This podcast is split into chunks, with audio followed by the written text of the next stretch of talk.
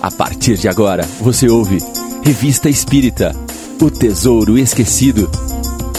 Apresentação: Mário Arias.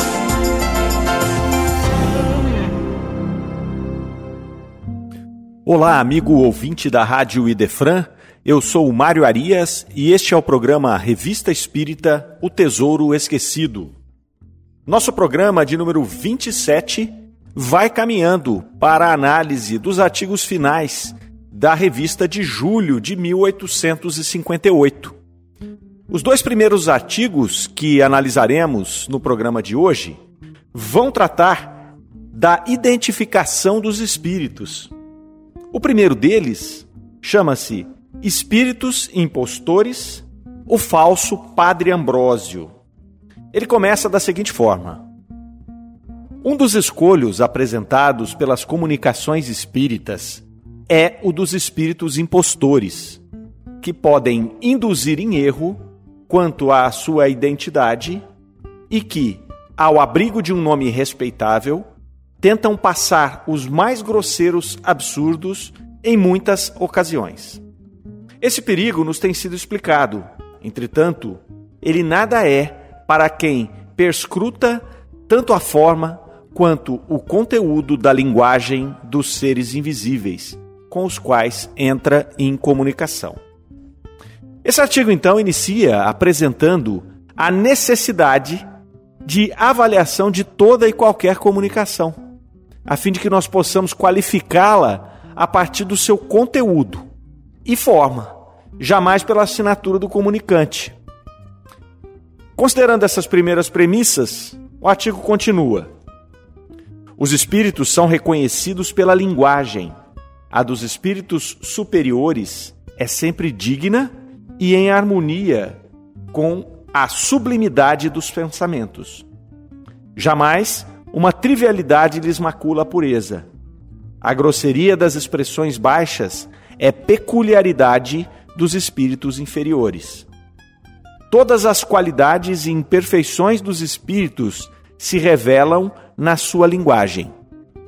Pode-se, assim, e com razão, aplicar-lhes a frase de célebre escritor: o estilo é o homem.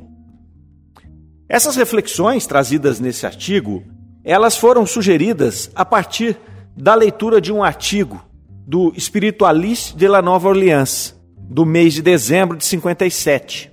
Ali, nesse periódico, havia sido publicada uma conversa entre dois espíritos que se identificaram, um como Padre Ambrósio que foi um respeitável sacerdote, falecido no século passado, e Clemente XIV, o Papa italiano, que foi Papa de 1769 até 1774, quando vem a desencarnar. Este, o Papa, era conhecido como um grande pregador e tinha uma inteligência notável. Esse artigo aqui mencionado, ele havia sido lido em uma das reuniões da Sociedade Espírita de Paris. E aquelas pessoas ali que fizeram aquela leitura, a partir da análise do conteúdo desse diálogo exposto nesse periódico, eles identificaram que não podia se tratar desses espíritos ali identificados, uma vez que a linguagem, as ideias não condiziam com o grau evolutivo e o cultural desses personagens. Aí eles identificaram: bom, nós estamos aqui diante de uma evidente fraude. O que, que eles resolvem fazer então na sociedade? Eles resolvem evocar o espírito do Padre Ambrósio e o espírito impostor que havia feito aquela comunicação, ali para maiores esclarecimentos. Eles fizeram como que uma acariação dos fatos. A primeira coisa, depois das evocações ali, uh, feitas aos dois espíritos, eles começam questionando o verdadeiro padre Ambrósio por que, que havia sido dado permissão a esses espíritos brincalhões se passarem por essas personalidades. E aí o espírito responde que nem sempre essas comunicações podem ser impedidas e que cabe a nós, homens, avaliar e discernir entre o que é certo e o que é errado nas comunicações espirituais. Esse ponto é bastante importante, porque nós não estamos aqui o tempo todo cercados por espíritos protetores que vão impedir que esses espíritos brincalhões se aproximem de nós. Muito pelo contrário, nós estamos aqui cercados de espíritos ordinários, de espírito assim como nós, da terceira ordem, com as mais diversas intenções. No caso aqui, a intenção desse espírito era se divertir. E aquela reunião, né, imbuída ali, é, sabe-se lá de que intuito, faz a entrevista e não avalia o conteúdo dessa entrevista. Simplesmente publica a entrevista no jornal ou revista, uh, que era o espiritualista de Nova Orleans, sem a devida análise das informações, né? respeitando ali as assinaturas dos espíritos que se passaram por esses dois é, é, iminentes personagens aí da, da antiguidade. Pouco à frente eles, eles, eles fazem um questionamento ao impostor, ao espírito que havia dado aquela comunicação se passando pelo padre Clemente. Ele de pronto já se declara culpado, ele diz: Olha, eu realmente fui culpado daquela comunicação, mas eu estou arrependido por ter participado desse episódio. E aí eles investigam um pouco do porquê desse arrependimento. E ele diz que aquele que me criou já está, já está me punindo. Então, no momento em que ele faz aquela brincadeira, ele está ali, né, envolvido com aquele, com aquele momento, se divertindo ali, mas depois que passa aquele processo, bate nele, é, dá-nos a impressão de que ele entra num sentimento de culpa. Ele começa ali a se sentir mal por aquilo que ele fez.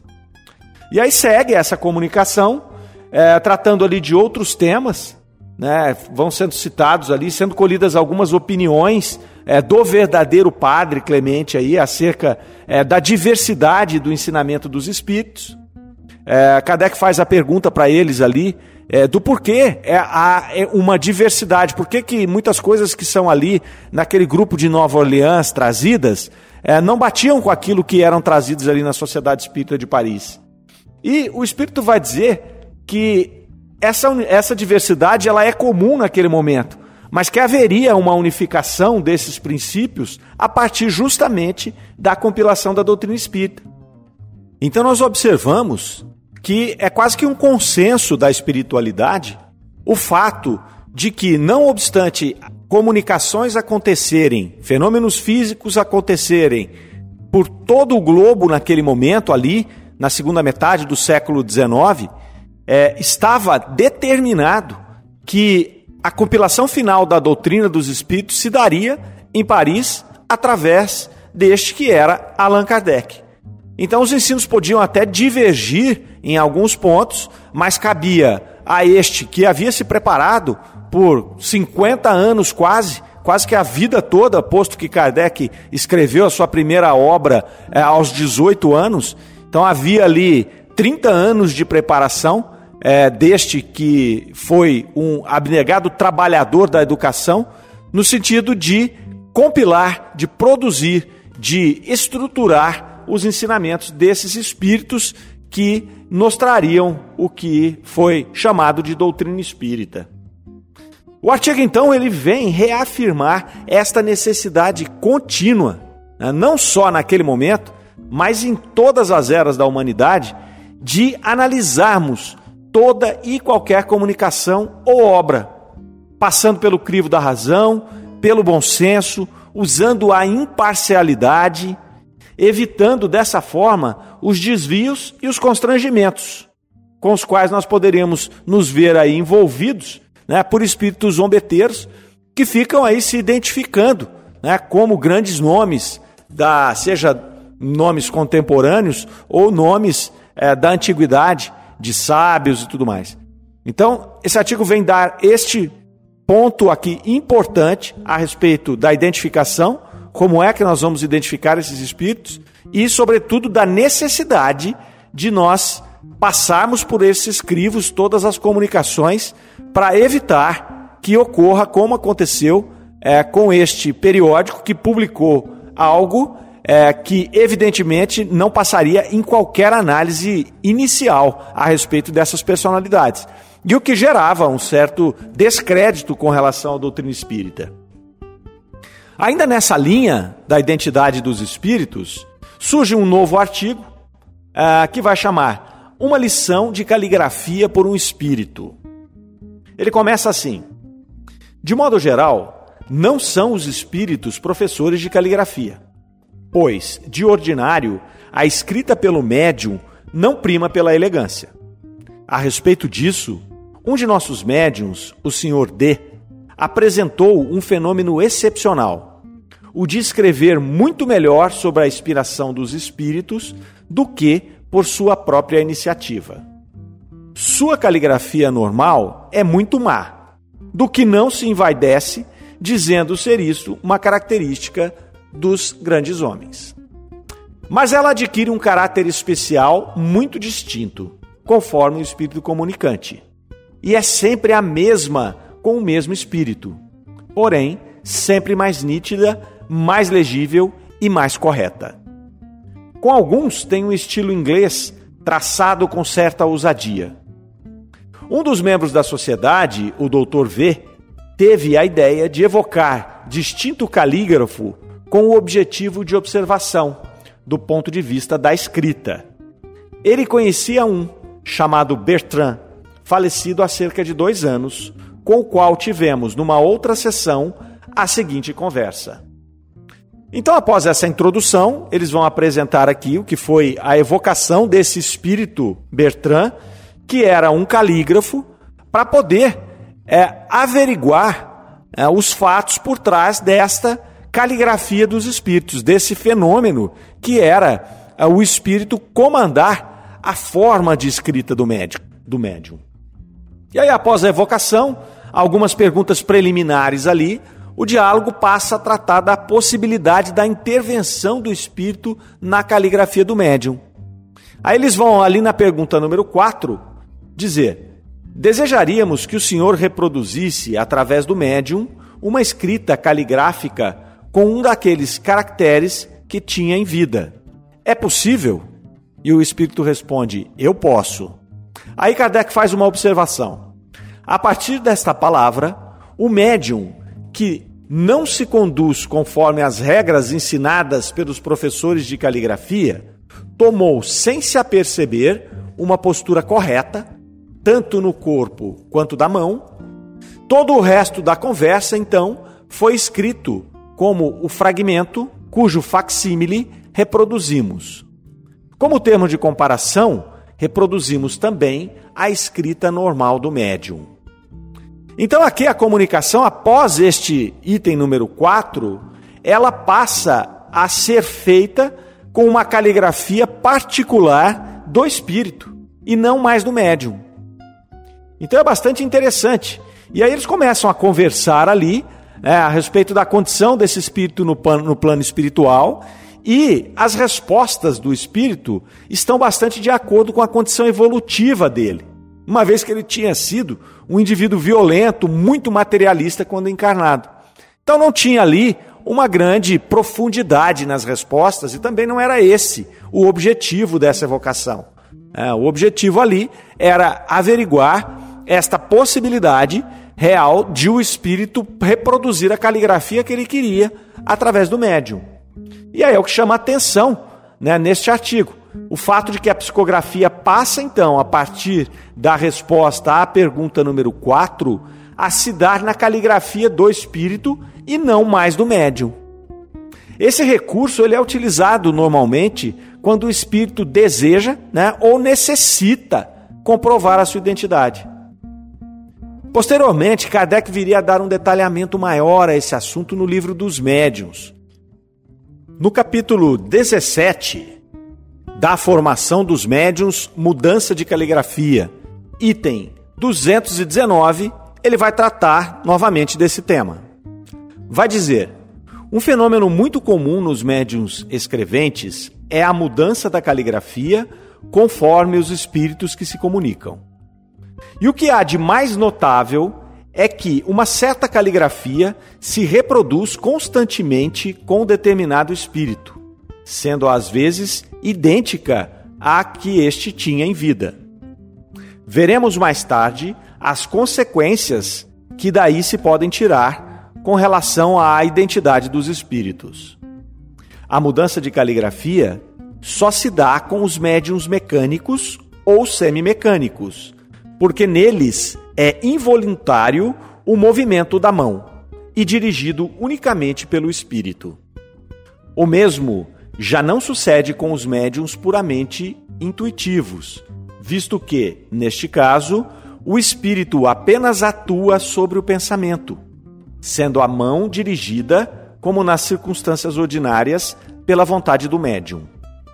Mas a uniformidade da caligrafia, mesmo em se tratando de um médium mecânico, nada absolutamente prova contra a sua faculdade, porquanto a variação da forma da escrita não é condição absoluta na manifestação dos espíritos. Deriva de uma aptidão especial que nem sempre são dotados os médiums, ainda os mais mecânicos. Aos que a possuem, damos a denominação de médiums polígrafos. Aqui Kardec então vai nos trazer uma denominação específica de médiums polígrafos para estes médiums que têm a aptidão de, ao psicografar uma mensagem, adotarem a caligrafia do espírito comunicante. Deixa claro aqui que esta característica desses médiums é atribuída aos médiums mecânicos e semimecânicos, porque a condução do aparelho físico passa a ser do espírito e não mais do médium, o que não ocorre nos médiums intuitivos. Aqui nós observamos também é, que este tipo de manifestação, esse tipo de comunicação, é, esta psicografia aqui feita pelos médiums polígrafos, ela também vai trazer um atributo é, de maior veracidade daquilo que está sendo passado pelo espírito. Ah, por quê? Porque o espírito passa a dominar o aparelho do médium, enquanto que no intuitivo ele vai transmitir o seu pensamento ao pensamento do médium, que vai interpretar e vai traduzir na sua psicografia. Então, nós podemos inferir que este tipo de psicografia, onde a caligrafia adota a caligrafia do espírito, ela traz uma pureza dos pensamentos, é, trazendo aí um pensamento um pouco mais fidedigno com aquele que o espírito queria apresentar. Um outro detalhe importante é que nesta edição da Revista Espírita, essa comunicação com a caligrafia do espírito, ela foi colocada, ela foi disponibilizada. Kardec publicou juntamente com a revista esta hum, comunicação onde nós tínhamos ali inicialmente a comunicação com a própria letra do médium e depois a intervenção do espírito alterando a caligrafia. Ele coloca também ali uma amostra com a letra original do médium, para que o leitor da época pudesse comprovar o que estava ali sendo apresentado. Infelizmente, conforme até uma nota do editor desta revista que nós estamos estudando, esses originais eles se perderam com o tempo e não mais são apresentadas essas duas provas, digamos assim, nas edições ah, que nós temos acesso nos dias de hoje. E aí segue, né? na sequência, termina este artigo. Nós entramos aí ah, num outro, ainda no mês de julho de 1858, é, em um outro trecho, uma outra sessão da Revista Espírita. Aqui, nesse momento, é inaugurada a sessão correspondência onde passariam a ser apresentadas e comentadas cartas encaminhadas pelos leitores. Aqui é interessante porque Kardec vem, com esta nova sessão da revista, reforçar aquele espírito de tribuna livre que ele pretendia dar à revista, desde o princípio. E aqui ele vai abrir espaço para as mais diversas manifestações né, dos leitores da revista espírita, sempre buscando extrair dessas cartas, dessas manifestações, alguma coisa que viesse a contribuir didaticamente com a doutrina que ali se consolidava. A primeira carta ali apresentada é de um correspondente que viria a se tornar um grande espírita. E ele contribuiria também, tanto em vida como depois do seu desencarne, com essas correspondências. É bastante interessante, trata-se aí do senhor Jobá, ele foi diretor do Museu Real de História. Ele então passa a se comunicar regularmente com Kardec, com a Sociedade Espírita de Paris. Kardec vai publicar várias das suas cartas até o momento em que o senhor Jobá vem a desencarnar. E depois do seu desencarne, ele continua a sua comunicação com a sociedade através das comunicações mediúnicas. A última comunicação é, que Kardec faz do senhor Jobá vai datar lá de 1868. Portanto, dez anos depois desta primeira carta que o senhor Jobá escreve aqui ainda em vida, desta primeira aparição.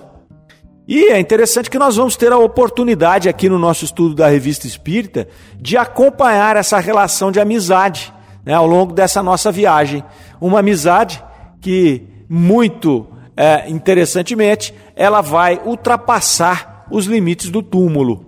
O senhor Jobá começa esse contato ainda em vida e depois ele vai se alongar, ele vai ter ali algumas coisas pitorescas que é, ele vai se envolver em algumas comunicações, onde o Espírito tenta passar por ele e ele intervém depois em vários centros, dizendo: Olha, meu, não era eu que estava falando ali, não. Vocês me conhecem, vocês sabem que eu não falaria aquilo.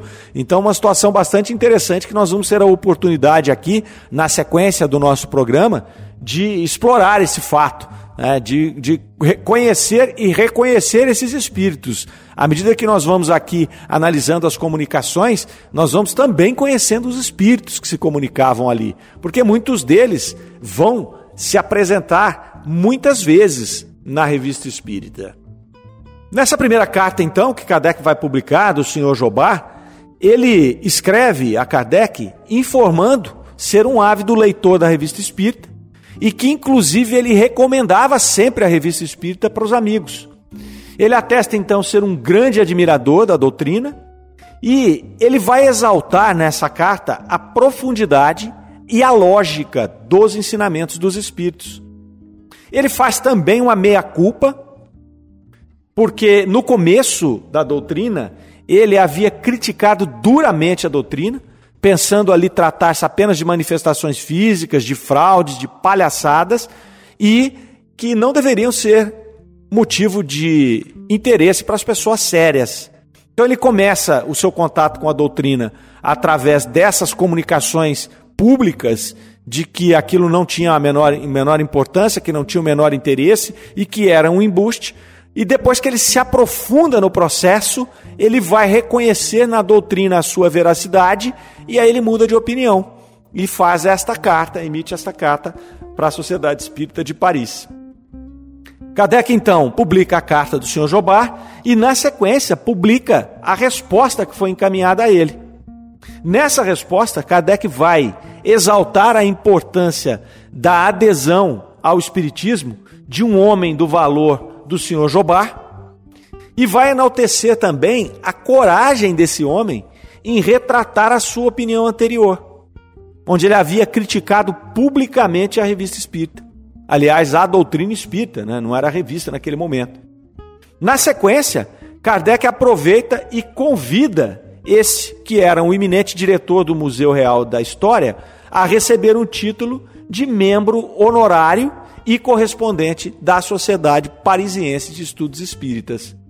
Começava ali então o laço do que seria uma grande amizade entre, as, entre esses dois homens e entre, entre este homem e a doutrina espírita que ele ali é, abraçava publicamente.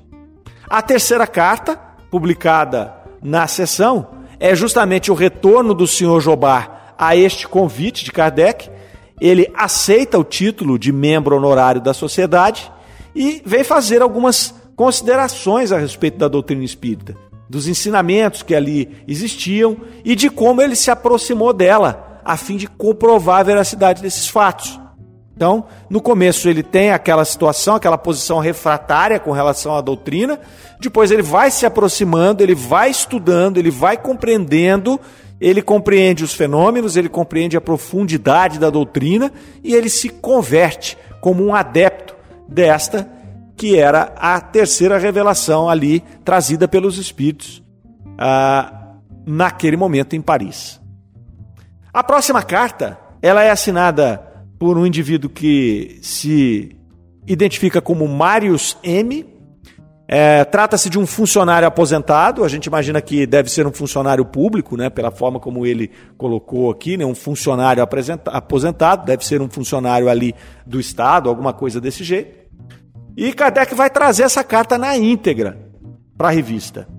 Ela vai tratar dos desenhos que representam as habitações de Júpiter. Kardec havia informado ali anteriormente, nas edições é, da revista, que o médium Vitorien Sardot havia feito vários desenhos dessa natureza, né, retratando ali como era a vida, como eram as habitações no planeta Júpiter, que ele identificou como sendo um planeta mais evoluído que a Terra. O correspondente, então, o Mário M, ele vem solicitar que, se possível, esses desenhos fossem publicados na revista. Ele vai relatar um fato bastante interessante. Ele diz que numa reunião particular deles, do grupo familiar deles, eles haviam evocado um antepassado deles que teria sido um magistrado, falecido lá em 1756. Esse espírito, ele havia informado estar encarnado em Júpiter. E aí, movidos por uma natural curiosidade, né, os participantes da reunião pediram informações referentes a esse mundo. E o espírito atende, trazendo detalhes deste que era o planeta em que ele dizia estar ali encarnado. Um pouco à frente, no artigo, o leitor vai informar que quando ele recebeu a revista onde Kardec apresentava a descrição de Júpiter, essa descrição exposta na revista espírita é idêntica à apresentada por aquele familiar evocado. E o leitor informa ainda um fato novo. Ele vai dizer que foram mencionadas por aquele espírito habitações aéreas e que essas não constavam nas descrições dadas por Kardec na revista espírita. Ele vai complementar esse fato com o seguinte trecho do artigo. Vai dizer: Como houvesse coisas que tínhamos dificuldade de compreender, nosso parente ajuntou estas palavras notáveis. Não é de admirar que não compreendais coisas para as quais não foram feitos os vossos sentidos. Mas, à medida que avançardes na ciência, compreendê-las-ei melhor pelo pensamento, e elas deixarão de vos parecer extraordinárias. Não está longe a época em que recebereis mais completos esclarecimentos sobre este ponto estão os espíritos encarregados de vos instruir a respeito, a fim de vos dar um objetivo e de vos motivar para o bem. Lendo vossa descrição e o anúncio dos desenhos de que falais, naturalmente pensamos que era chegado o momento. Então, após essas colocações, o correspondente vai solicitar novamente a publicação dos desenhos mediúnicos de Júpiter e também dos demais mundos que pudessem ter sido produzidos, seja por este médium ali citado ou por outros médiums. Na carta resposta, que Kardec também publica nessa sessão, ele vai informar que os custos de reprodução dos desenhos até aquele momento eram inviáveis, por isso que ele não fez. E que os próprios espíritos haviam dito que ainda não era chegado o momento de publicá-los. Mas havia um fato novo. O senhor Vitorien Sardot, ele havia se tornado o que Kardec chamou de um médium gravador. E agora ele estava fazendo os desenhos diretamente sobre o cobre.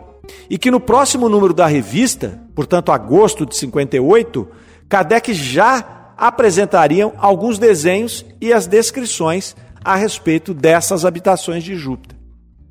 Aqui nós temos um fato relevante. O senhor Sardot, ele, como diz Kardec aqui, ele se tornou um médium gravador. E ele fez isso instantaneamente. Esse trabalho de gravador é muito diferente do trabalho de pintura, quando ele desenhava ali essas habitações.